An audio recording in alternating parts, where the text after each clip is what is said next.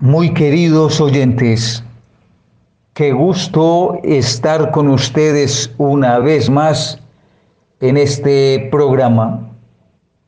Pedirle a Dios que los llene de la gracia del Espíritu Santo y pedirles a ustedes también la oración por mí, para que el Señor me dé también la fuerza del Espíritu Santo y podamos hacer de estos minutos un tiempo especial para glorificar a nuestro Dios, para servirle con nuestras palabras, gestos, actitudes, expresiones.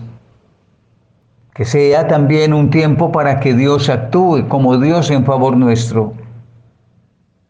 Que nos dé la paz y el amor que tanto anhelamos.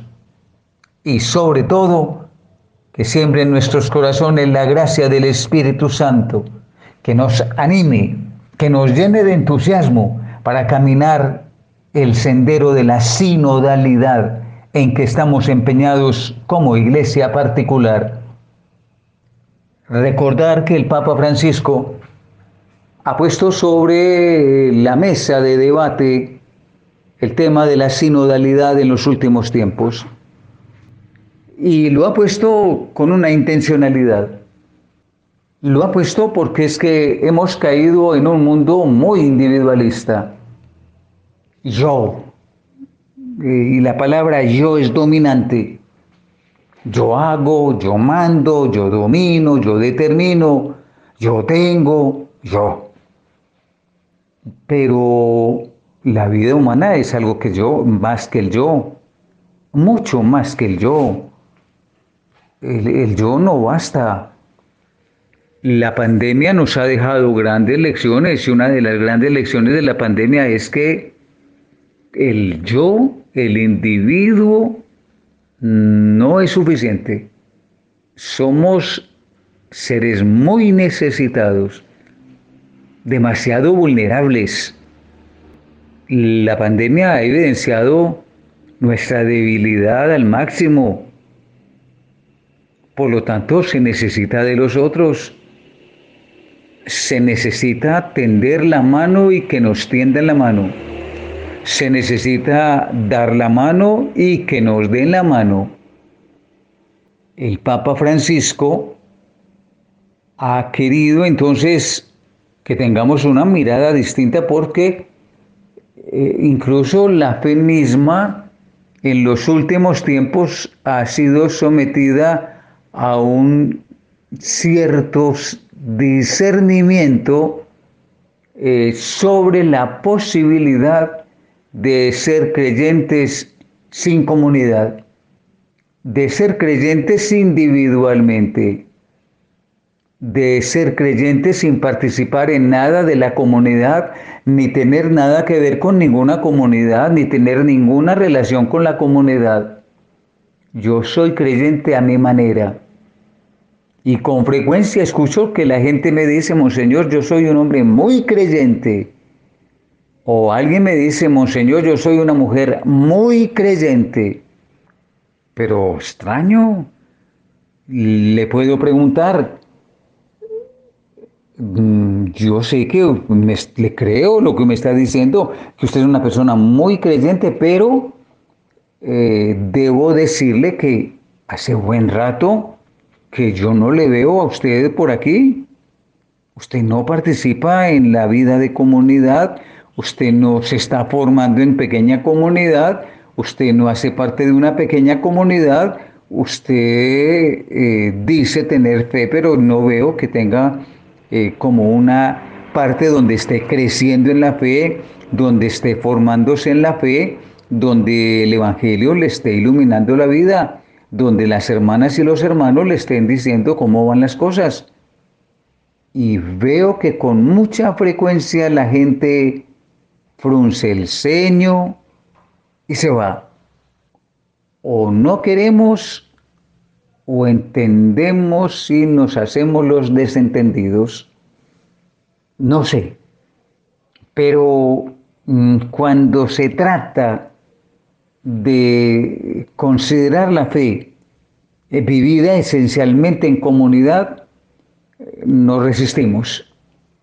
Por eso la gente fácilmente dice hoy, Monseñor, yo tengo fe, yo soy una persona creyente, no voy a nada, no voy a la iglesia, no voy a la misa, no voy a ninguna reunión comunitaria, no asisto a ninguna casa de familia, no pertenezco a ningún grupo religioso, apostólico, eh, no pertenezco a nada, pero yo soy muy creyente.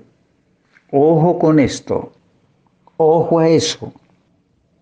Hay fiebre y fiebres muy altas.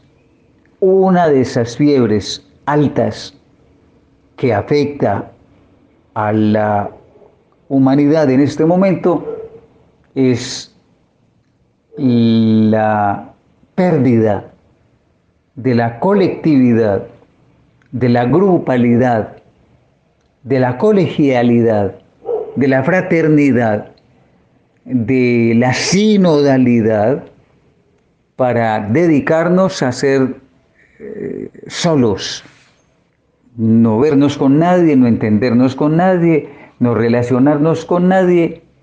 Y en ese sentido también la vivencia de la fe se ha vuelto una práctica individual. Yo me entiendo con Dios. Y si Dios no me entiende, será problema de Él.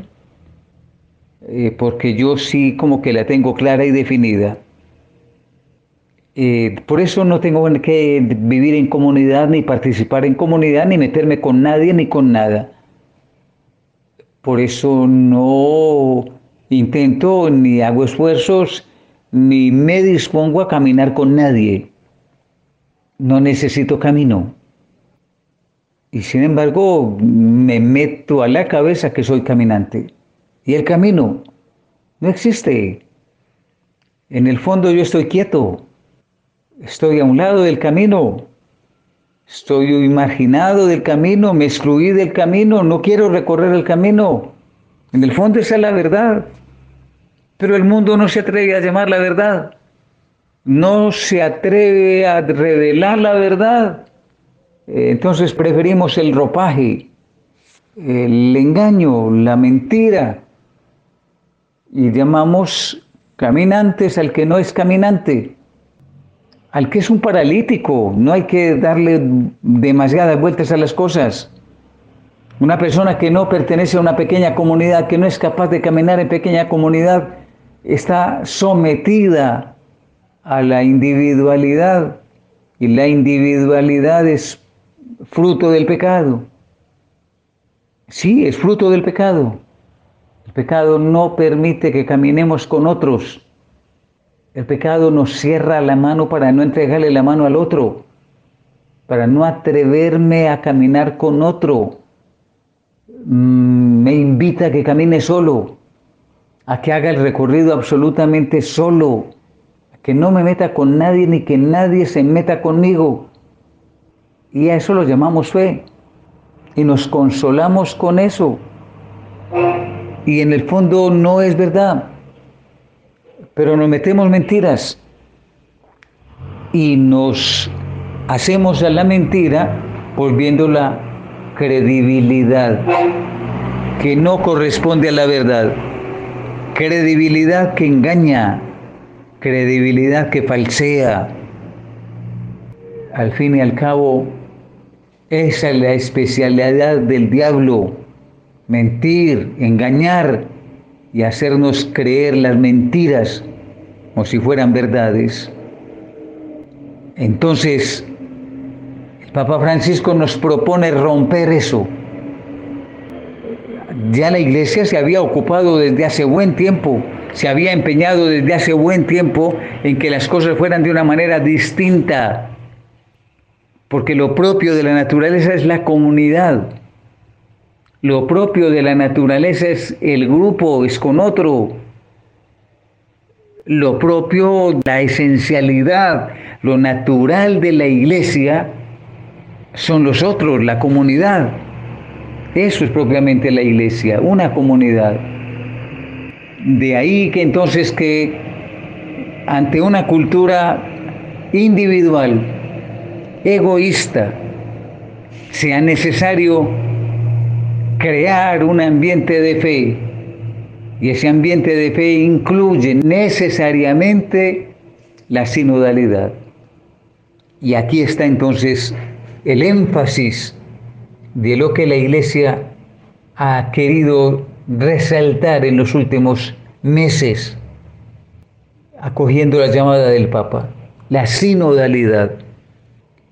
En este punto quisiera invitar a todos los oyentes, donde me estén escuchando, a que nos detengamos más aún, incluso a que le pidamos al Señor la luz del Espíritu Santo, porque sin la luz del Espíritu Santo no podemos entender de qué se trata la sinodalidad. No podemos hacer sinodalidad si no es por el Espíritu Santo. Que venga el Espíritu Santo y que nos ilumine. Que venga el Espíritu Santo y que llene nuestros corazones y nos adentre en la sinodalidad. Ganas de caminar con otros ganas de abrir las manos para que se unan a otras manos y caminemos juntos. Ganas de abrir mis manos para la aceptación de la otra mano que está abierta de otro hermano, de otra hermana, y dándole la mano caminemos juntos. Y al darle mi mano derecha a uno y darle mi mano izquierda a otro, seremos tres caminantes. Y tres ya es una pequeña comunidad, mínimo.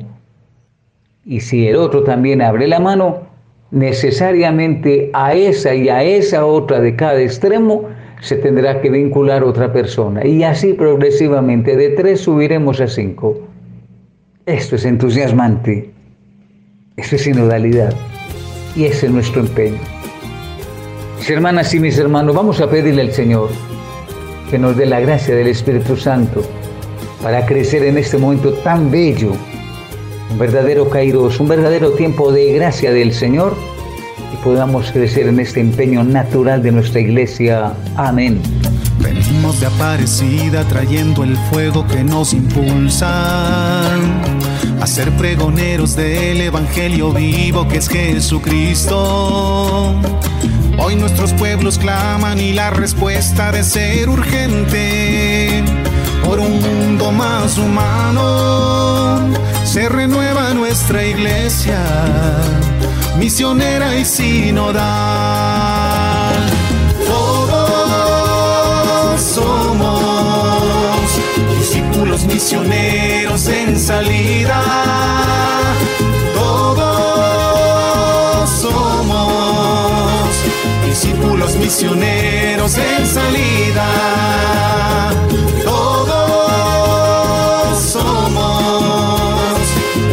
los misioneros en salida. Todos somos discípulos misioneros en salida. Oyentes de Radio María, les habla Diana Astrid Martínez Vivas y Francia Yanira Castaño en este programa de Hablemos con Monseñor. Le damos gracias a Dios por el don maravilloso de la vida que nos permite estar aquí ante estos micrófonos, que nos permite estar con ustedes nuevamente en un programa más, una semana más. Gracias a Monseñor Julio que nos regala este espacio para la catequesis, a Radio María que nos permite este espacio para poder transmitirles a ustedes tanto la oración y las enseñanzas de Monseñor Julio Hernando como nuestra catequesis, que son inspiradas por las necesidades que tenemos nosotros los laicos de aprender sobre nuestra iglesia, de aprender sobre la liturgia, de aprender un poco más acerca de todo lo que nos dejó a nosotros Jesús para acercarnos a Él, para ser como Él, para caminar como Él, como buenos discípulos. Saludo a todos y cada uno de ustedes, aquellas personas que se encuentran allá en las clínicas, en los hospitales, que se encuentran en las cárceles, que se encuentran privados de la libertad, a las personas que se encuentran en producción, a todos y cada uno de ustedes, esas personas que están allí siempre fieles, no solamente a este programa de Hablemos como Señor, sino también a la programación de Radio María. Gracias, gracias, gracias. Un Dios les bendiga.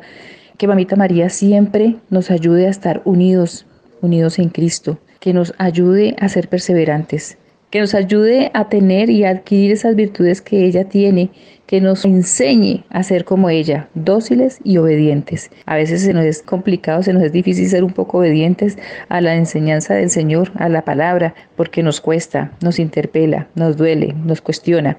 Así como el Señor Julio nos ha hablado hace unos instantes acerca de este camino sinodal que ya este 2023 empieza ya en su recta final y esa necesidad de vivir en comunidad, esa necesidad de que caminemos juntos, de que es de la única manera, entonces, pues hoy hablaremos un poquitico acerca de todo esto, de ese vivir en comunidad, de cómo vivían los discípulos hace muchísimo tiempo, de lo que nos dejó a nosotros Jesús, de lo que realmente debemos hacer para poder alcanzar esa vida eterna a la cual pues estamos todos llamados a, a vivir y a buscar, ¿no? No solamente a buscar esa vida eterna, sino a vivir en esa santidad que el Señor a nosotros también nos ha pedido siempre. Por ahora voy a saludar a mi compañera Yanira que se encuentra ya en la comunidad valenciana en España. Desearle a ella una semana completamente colmada de bendiciones que ese niño, que ya no es niño, sino que es todo un joven, Andrés, eh, que también le llene el Señor de todo el amor que necesita para enfrentar y afrontar los desafíos que tiene hoy en día los jóvenes, porque los jóvenes en Cristo tienen unos desafíos bastante grandes en esta sociedad que es completamente anticristiana prácticamente donde los valores ya no son valores y donde reinan los antivalores. Entonces que el Señor lo proteja, lo cuide y le siga llenando ese corazón de amor para que siga siendo esa luz en el lugar donde Él se mueva, en la oscuridad donde Él llegue, que siempre sea luz. Entonces saludo a mi compañera Francia. Francia, un abrazo gigante tanto para ti como para Andrés. Hola Diana, gracias por ese abrazo, lo recibo con mucho cariño. Igualmente para todos nuestros oyentes, que ese abrazo también los cura a todos ellos que siempre pues nos acompañan, que siempre están ahí, que siempre están con nosotras, prestos a escuchar esta catequesis, prestos a escuchar siempre Radio María. Y bueno, pues como cada semana estamos aquí en Hablemos con Monseñor, vamos a tener este, este ratito de catequesis para recordar que nuestra iglesia hoy por hoy nos está invitando a caminar juntos, ¿no? A tratar de hacer una iglesia sinodal. Y entonces, pues bueno, vamos a mirar cómo el ejemplo de la vida en común, la vida comunitaria que llevaban nuestros apóstoles en los inicios de nuestra iglesia, pues se nos vuelve un modelo un ejemplo eh, un testimonio de cómo eh, la iglesia puede y debe de ser sinodal, comunitaria. Debemos vivir en comunión, en una común unidad. Y eso pues hoy vamos a hablar muy relacionado pues con lo que estábamos viviendo, que es esa invitación de la iglesia a caminar juntos, a llevar una iglesia, a apuntar hacia una iglesia sinodal por una iglesia sinodal, ¿no? Por una iglesia donde caminemos todos juntos. El Papa Francisco, creo que el Espíritu Santo ha suscitado en él esa necesidad que tenemos todos. Esa necesidad, como decíamos, señor Julio, hace unos instantes, en la que nos escuchemos, estemos juntos, caminemos juntos, que nos apoyemos, que estemos allí pendientes el uno del otro. Eso nos hace como de pronto ir a, en la época de Jesús, a los hechos de los apóstoles, cuando hablábamos en el capítulo 2 acerca precisamente de esa vivencia en comunidad, que no es para nada fácil, ¿no? Si es complicado y se hace difícil muchas veces vivir en la pequeña comunidad o en la primera comunidad, que es la comunidad de base, que es la de nuestra, nuestros esposos, nuestros papás, nuestras propias familias. Entonces ahora imagínense conseguir una comunidad de creyentes que solamente los une el amor en Cristo y que pues obviamente no es que solamente los une, sino que los une el gran amor de Cristo, pero que en esas dificultades de las diferencias que tiene cada uno pues es más complejo. Si como familia nuclear, como esa primera iglesia doméstica que tenemos nosotros, que son nuestras familias, encontramos tantos conflictos entre los propios hermanos, entre los esposos, entre los hijos, esos conflictos que a veces nos llevan a vivir esas divisiones. Entonces imagínense también en una pequeña comunidad como la que nos hablábamos, señor Julio. Señor Julio siempre nos ha hablado de esa vivencia en la pequeña comunidad, por lo que él de todas maneras ha albergado en su corazón la pequeña comunidad, él lo ha transmitido en la diócesis donde ha estado aquí en Cali cuando estuvo como obispo auxiliar, en Ismina cuando estuvo como obispo titular y ahora allá en Garagua como está de obispo titular también allá. Siempre ha implementado el proceso del sistema integral de nueva evangelización porque sabe que la necesidad del ser humano es no estar solo, sino estar en compañía, estar con otros hermanos, esa vivencia de la que él nos habla de una vida comunitaria, de vivir como de pronto vivían en su entonces los discípulos, que no es fácil, como digo, pero que de todas maneras así lo veía la gente. En Hechos 2.42 recuerden que nos decía Lucas en los Hechos de los Apóstoles, acudían asiduamente a la enseñanza de los apóstoles, a la convivencia, a la fracción del pan y a las oraciones. Toda la gente estaba asombrada, ya que se multiplicaban los prodigios y milagros hechos por los apóstoles en Jerusalén.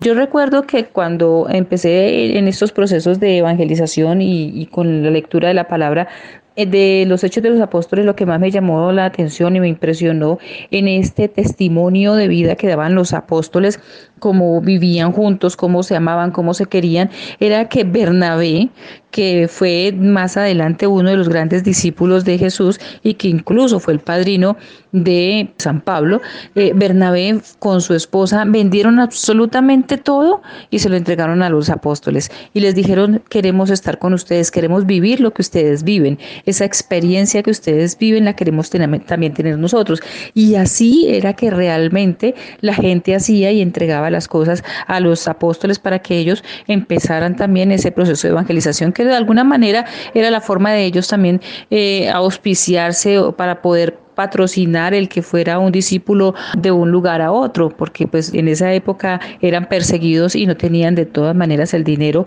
como para poder ellos sufragar sus gastos de un lugar a otro. Entonces pienso que de esa manera como el Señor a nosotros nos lo dejó junto con los discípulos, porque lo dejó como un testimonio de vida, pues que nosotros podamos vivir esa experiencia en el hoy de nuestra vida. Es complicado no solamente porque encontrar ese desprendimiento y encontrar ese verdadero amor a veces se nos hace tan complicado que incluso yo que estoy en una pequeña comunidad hace 16 años, lo que hace que Monseñor Julio aquí en la Arquidiócesis de Cali empezó el proceso del cine, eh, nosotros formamos nuestra pequeña comunidad en ese entonces y empezamos 24 personas, hoy somos 8 personas y una de ellas está incluso en otra ciudad, ya está en Bucaramanga, los demás todos estamos aquí en Cali y la virtualidad hizo que nuestra compañera, nuestra hermana de comunidad que está en Bucaramanga, pues pudiera retomar con nosotros esas catequesis y esa formación. No es fácil el perseverar, el estar aquí, el poder continuar.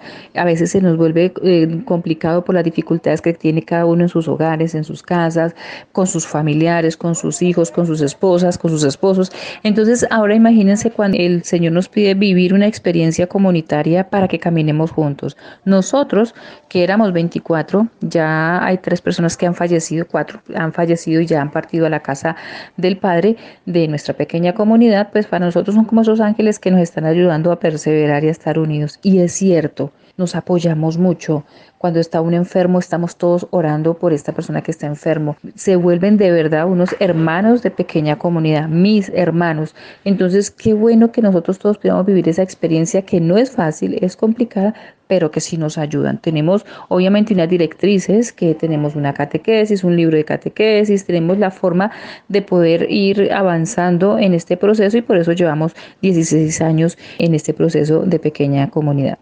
De hecho, siempre, eh, Diana y queridos oyentes, pues vemos cómo Jesús mismo eh, nos da testimonio de que la vida de nuestra fe, la vivencia de nuestra fe, tiene que ser una vivencia en comunidad. Nuestra fe no es una fe personalizada o individualizada, sino que tiene sus particularidades dependiendo de cada uno de nosotros, ¿cierto? Hay unas personas que tienen una fe más fuerte, una fe más débil, poca fe, mucha fe, pero la fe en sí es algo que tenemos todos en común y que nos debe unir. Entonces de allí viene la palabra comunión y de allí viene el que nosotros eh, estemos invitados por el Señor a vivir en comunidad. Él mismo cuando ya tenía sus doce eh, discípulos, nos dice el Evangelio de San Marcos, que los llamó y los envió de dos en dos. les dio algunas instrucciones y los envió con una misión, como cuando nosotros nos reunimos en la iglesia, hacemos un envío misionero y tenemos un periodo de misión. Pues así Jesús llamó a sus doce discípulos, los envió de dos en dos, dándoles poder sobre los espíritus impuros y les ordenó que no llevaran nada para el camino más que un bastón, que no llevaran ni un pan, ni provisiones, ni dinero, que fueran con sandalias y que no tuvieran dos túnicas. Es decir, eh, los instruyó y los envió, pero los envió de dos en dos, no los envió a cada uno por su lado. Los envió de dos en dos porque donde ya hay dos, ya hay comunidad, ya puede haber una comunidad, ya puede existir algo que compartir, ya el uno alimenta al otro con su experiencia, ya el uno le da idea al otro, ya dos cabezas piensan más que una, ya las necesidades de ambos se pueden cubrir entre ambos. Entonces el Señor mismo nos está dando testimonio como la iglesia la tenemos que hacer entre todos, no la vamos a hacer cada uno por nuestro lado y a nuestra manera, no. Hay algunas instrucciones para seguir, hay algunas órdenes eh, que nos da el mismo Señor para cumplir. Pero sobre todo hay una fe que nos es común a todos y que por esa fe pues, estamos dispuestos a estar en unión, a compartir, a ayudarnos los unos a los otros, a enriquecernos con la experiencia nuestra y con la experiencia de los otros. Entonces ya el mismo Señor nos daba como ese testimonio, ¿no? De cómo debes hacerse la vida de la, la vida de iglesia. Y lo vemos también en algo muy que pues aparentemente muy sencillo y que desde niños aprendemos y es en el Padre Nuestro. El Padre Nuestro desde su nombre y desde su, su primera frase, Padre Nuestro que estás en el cielo, es una oración que es comunitaria.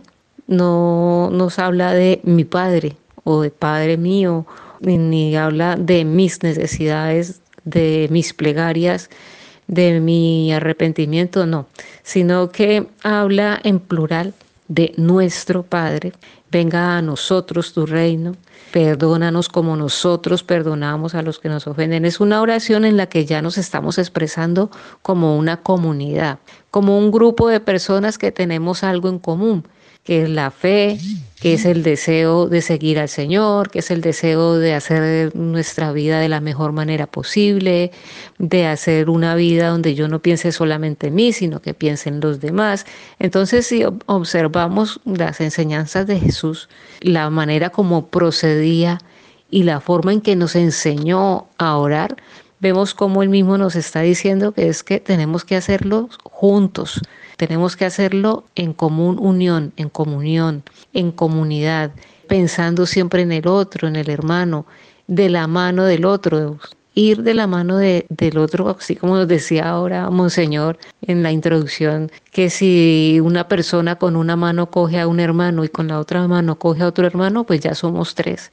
Y si esos dos que han quedado a los extremos, ambos cogen a alguien más, pues ya seremos cinco. Es decir, en la medida en que nosotros nos damos a los demás, en la medida en que nosotros compartimos con los demás, no solamente lo material, sino también lo, lo espiritual, la oración, un consejo, la escucha, un abrazo. Todas estas cosas pues nos hacen ya ser una comunidad y de hecho eh, será más fácil para nosotros en comunidad vivir en nuestras propias experiencias porque tenemos la oportunidad de escuchar a los demás, de aprender de las experiencias y de las vivencias de los demás y aplicarlo a nuestra vida también, ¿no? De recibir un consejo, una orientación, una guía, de expresar nuestras dudas, nuestros sentimientos, nuestras inquietudes, de saber que no estamos solos, de que siempre habrá una mano ahí para sostenernos, para levantarnos, para guiarnos o simplemente para estar allí a nuestro lado. El solo hecho de saber que no se está solo ya es un aliciente bastante grande como para nosotros animarnos a vivir esta vida con más entusiasmo, con más alegría, con más mm, positivismo, a vivir no solamente para nosotros mismos, sino también a vivir con los demás y para los demás. Hombres, mujeres, jóvenes, niños, todos están llamados a construir caminos en base al diálogo y al encuentro. Para que entre nosotros se acabe el hambre y los descartados. Hoy unimos nuestras manos, forjadores de esperanza, de justicia y de paz. Todos discípulos misioneros en salida.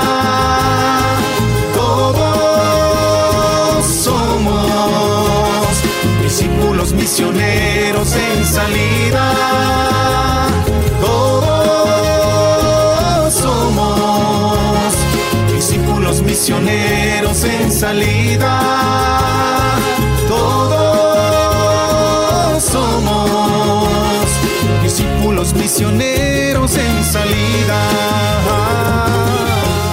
Después de esta pausa musical, seguir hablando de lo que es esa vida en comunidad, ese camino que nos está mostrando en este momento, la sinodalidad, el caminar juntos, el que estemos el uno al otro, el apoyarnos, como bien decíamos, señor Julio, recordaba Francia hace unos instantes, el que estemos siempre con pendiente del hermano es fundamental, es necesario, es importante, no podemos dejarlo de lado, no podemos de pronto hacernos como, como de la vista gorda, como decimos nosotros, en el alcohol popular. Monseñor nos hablaba también algo muy importante y es que nosotros tenemos que estar en comunidad porque es de la manera en la que crece nuestra fe, que es de la manera en la que vamos nosotros también instruyéndonos, la palabra nos interpela y nos va ayudando a ser cada día seres humanos más, más creyentes, de pronto más afianzados en la fe y creyentes, pero creyentes no indiferentes, sino creyentes conscientes de lo que está viviendo nuestro entorno, nuestro alrededor. Son esos creyentes que nos ayudan a orar los unos por los otros, que nos ayudan en esa, en esa oración de intercesión, de orar por las necesidades, no solamente propias, sino del otro, del hermano, la necesidad del país, de la ciudad, del mundo. Entonces es por eso que Monseñor de pronto hace tanto ahínco en que debemos estar en una pequeña comunidad. No es fácil, lo repito, pero es necesario.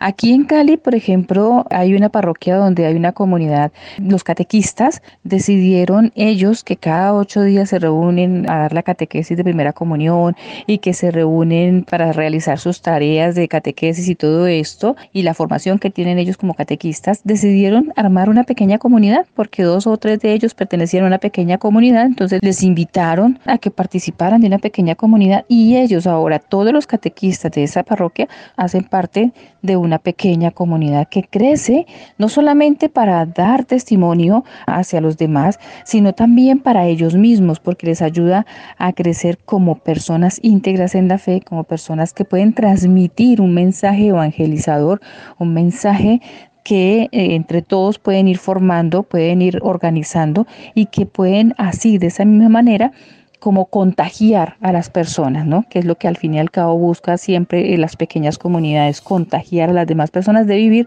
lo que en esa pequeña comunidad se vive. Es fundamental, es necesario.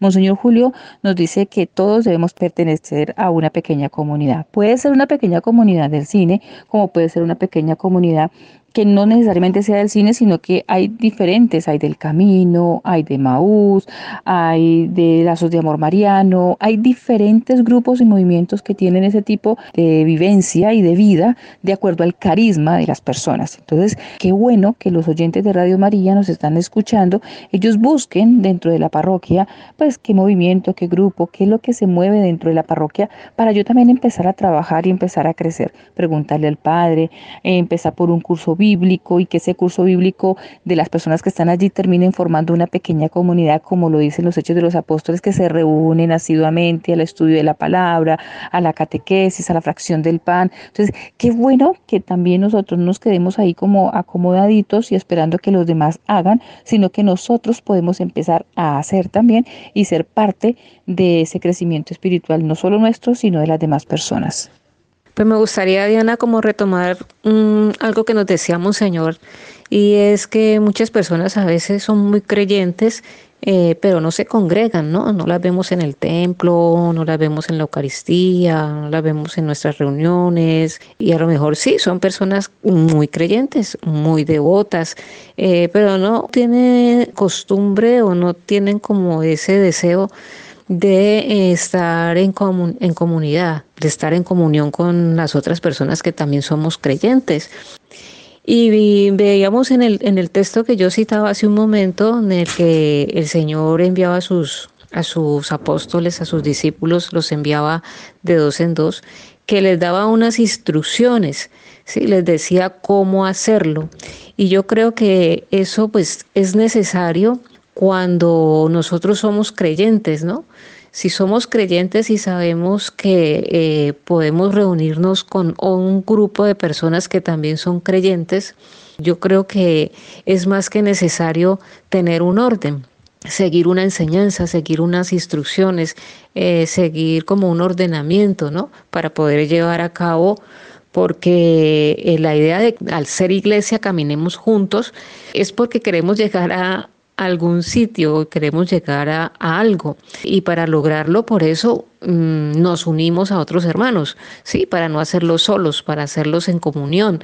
Entonces, cuando estamos caminando juntos, cuando todos vamos hacia en la misma dirección, porque tenemos mm, de pronto las mismas metas, los mismos deseos, las mismas necesidades, las mismas intenciones, queremos llegar a algún lugar o llegar a algo, juntos, es necesario que para recorrer ese camino, que es un proceso, que es un proyecto de vida, pues tengamos un orden, un cierto orden para hacer las cosas y que sigamos unas enseñanzas, como lo, dice pues en, en los hechos de los apóstoles, que los apóstoles se reunían para compartir las enseñanzas, para compartir la fracción del pan también, pero para escuchar las enseñanzas de los apóstoles. Entonces, eh, eh, pienso yo que en esta carta de, los hechos nos dice también que no se debe abandonar la asamblea, como algunos acostumbran a hacerlo, sino antes bien animarse los unos a los otros. La tradición conserva ese, ese recuerdo de esa invitación que es siempre actual, venir temprano a la iglesia, acercarse al Señor, confesar los pecados, arrepentirse en medio de la oración, eh, asistir a la liturgia. Eh, sí, en fin, nos da como una serie de pautas, de pautas, de normas, de pautas a seguir que pienso yo que son necesarias para el creyente cuando queremos caminar juntos y cuando queremos ser iglesia, ¿no? Recordemos que la iglesia pues no es el templo, no es la, la parte física, sino el grupo de personas que están reunidas allí que van porque tienen una misma intención, porque tienen unas mismas necesidades, unos mismos deseos, porque creemos en lo mismo todos. Y si queremos seguir siendo ese grupo de personas, queremos ser una iglesia, pues tenemos que seguir una enseñanza y llevar un orden, llevar unas pautas y, y todo eso pues nos alimenta nuestra vida de iglesia y, y, hace como más llevadero ese proyecto de vida, ¿no? Ese proceso que, que vamos viviendo, aunque estamos en comunión, sabemos que todos tenemos una vida pues muy diferente y dependiendo de esa vida, pues las necesidades, los deseos, las intenciones son diferentes para cada uno, pero tenemos en común que somos creyentes, que tenemos la fe, que queremos llevar una vida en Jesús, llevar una vida bien, recta, que queremos alcanzar muchas cosas. Todo eso lo tenemos en común y eh, junto a nuestros hermanos que también están viviendo de esa manera, pues será más fácil hacerlo. Pero siempre donde hay un grupo de personas se hace necesario eso, ¿no? La enseñanza, el orden, es seguir unas instrucciones, unas pautas, para que todos vayamos como eh, al mismo nivel, como al mismo ritmo, para que nadie se nos quede atrás. Lo que hace parte fundamental también de la vivencia en comunidad es la conversión. El que nosotros entre hermanos podamos ayudarnos a la conversión, a que podamos crecer, así como lo hicieron los discípulos. Sabemos que en medio de, de todas las personas que, que, vivían alrededor de Jesús, Él tenía sus discípulos a los que Él iba formando poco a poco y que cada uno de ellos era muy diferente. Uno era recaudador de impuestos, unos eran letrados, otros no, pescadores, ¿sí?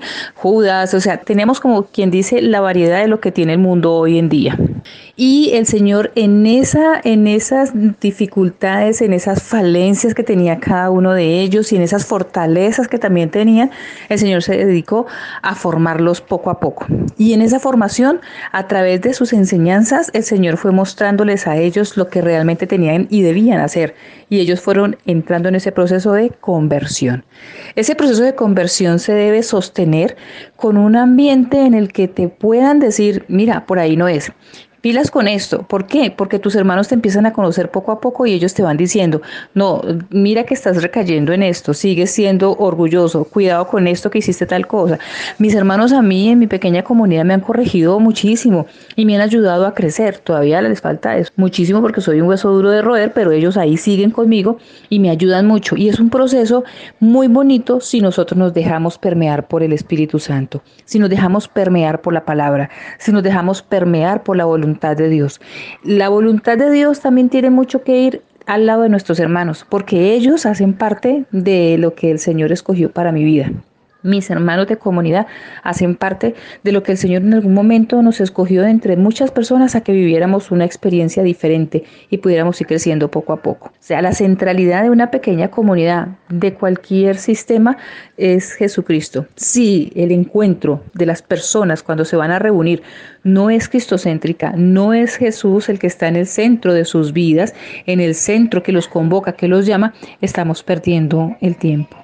La pequeña comunidad tiene que ser cristocéntrica, que todos vayamos al encuentro con Jesucristo. De esa manera nosotros empezamos a vivir una experiencia como la que Jesús les enseñó a sus discípulos. O sea, empezamos a ser esos discípulos que empezamos a que nos empiezan a formar poco a poco para que el día de mañana seamos enviados a formar otra vez discípulos en otros lugares, que eso es lo que hicieron los discípulos de Jesús, los primeros, los apóstoles. Entonces, no perdamos la oportunidad que nos está brindando este tiempo sinodal, este tiempo de gracia que tenemos en el que podemos caminar juntos y busquemos, busquemos la forma de que podamos vivir de una manera diferente y una manera en la que podamos conocer a Jesús. Ah, que yo no no pertenezco, no me congrego en ninguna pequeña comunidad ni tampoco a ninguna parroquia, pues entonces ahora que usted está escuchándonos, que acaba de escuchar a Monseñor Julio y decir, porque fue muy enfático el decir, si usted no vive en una pequeña comunidad, si usted no se congrega, si usted no se reúne, si usted no crece con sus hermanos, usted no está permitiendo que la gracia de Dios la permee sí, nacemos solos, pero en el mundo, como bien lo decía Francia, el Señor nos manda de dos en dos. Nosotros no podemos andar solos por el mundo, sino que tenemos que estar siempre de dos en dos. Y si no, miren, Francia está con su hijo, son dos, no es ella sola, son dos, y van por el mundo también anunciando el Evangelio.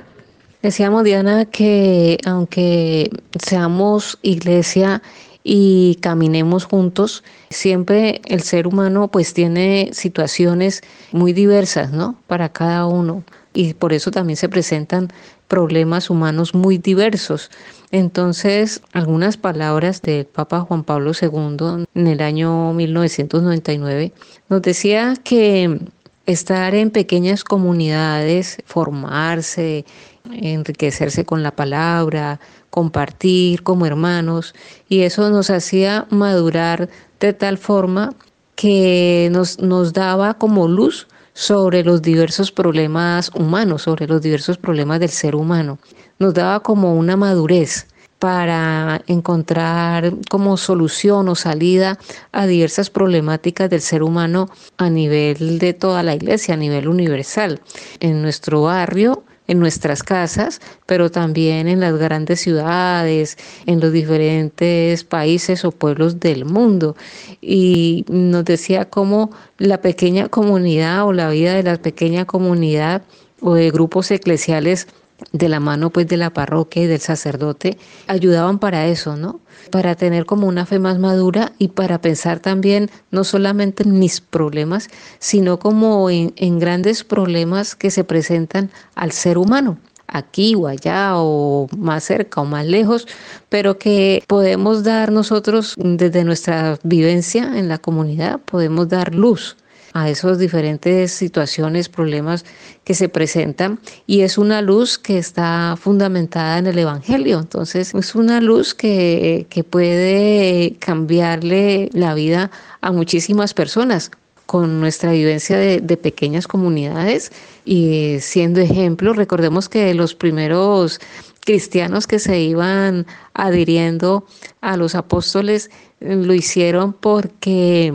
les gustaba la forma en que vivían. Los veían siempre reunirse, siempre compartir, siempre tan unidos y como que se antojaban de ese estilo de vida y se iban adhiriendo cada día más. Entonces nosotros con la vivencia de pequeñas comunidades, con ese ejemplo, con ese testimonio, podemos ser luz para muchísimas otras personas y podemos dar luz desde el Evangelio a muchísimos problemas y situaciones humanas, sociales que se presentan en, en cualquier lugar del mundo. Nos queda pues la tarea de empezar a orar y pedirle al Señor que nos conceda la gracia de estar en una pequeña comunidad, en una comunidad de creyentes donde podamos empezar a crecer, a crecer eh, de una manera cristocéntrica y que podamos unirnos así, de esa manera, a este camino sinodal, que podamos caminar todos juntos apoyándonos los unos a los otros y sobre todo buscando esa conversión que necesitamos a diario. La conversión la necesitamos todos, no solamente unos pocos, todos necesitamos conversión y que esa conversión que es paulatina tenga un apoyo en las otras personas que nos están ayudando, personas que de verdad quieran como nosotros cambiar, que quieran como nosotros crecer, que quieran como nosotros amar cada vez más a Jesús. A ustedes mil y mil gracias por estar pendientes de nuestro programa de Hablemos con Monseñor. Gracias por esas oraciones, gracias por ese tiempo que nos dedican y solamente a nosotros, sino que también se le dedican a Radio María. Gracias por sus donaciones, gracias por el apoyo, gracias por el amor. Gracias por ese apoyo continuo que tienen para con todo lo que tiene que ver con la Radio María y con nosotras, con Francia y conmigo, que somos las catequistas aquí, que Monseñor Julio nos da este espaciacito y que estamos aquí simplemente apegaditas a él, que es el pastor y que nos ayuda y nos da este espaciacito para poder crecer todos juntos. De verdad, mil, mil gracias. Nos encontramos, si el Señor lo permite, la próxima semana y que el Señor nos siga ayudando a nosotros a ser cada día mejores personas, mejores seres humanos a través de una comunidad que aprendamos a caminar juntos, como nos lo está pidiendo esa etapa sinodal, que podamos vivir y caminar juntos. A ustedes de verdad, nuevamente mil y mil gracias. Nos encontramos, si el Señor lo permite, en la próxima semana en otro programa de Hablemos como Señor. Lo dejamos como siempre como Señor Julio Hernando, que nos hace ese cierre hermoso de la bendición. El jubileo de la Guadalupana en el horizonte es hacia donde vamos unidos todos con alegría. Es el Espíritu Santo el fuego que arde en el continente, continente misionero. Jesucristo es el camino, que tengamos vida en él.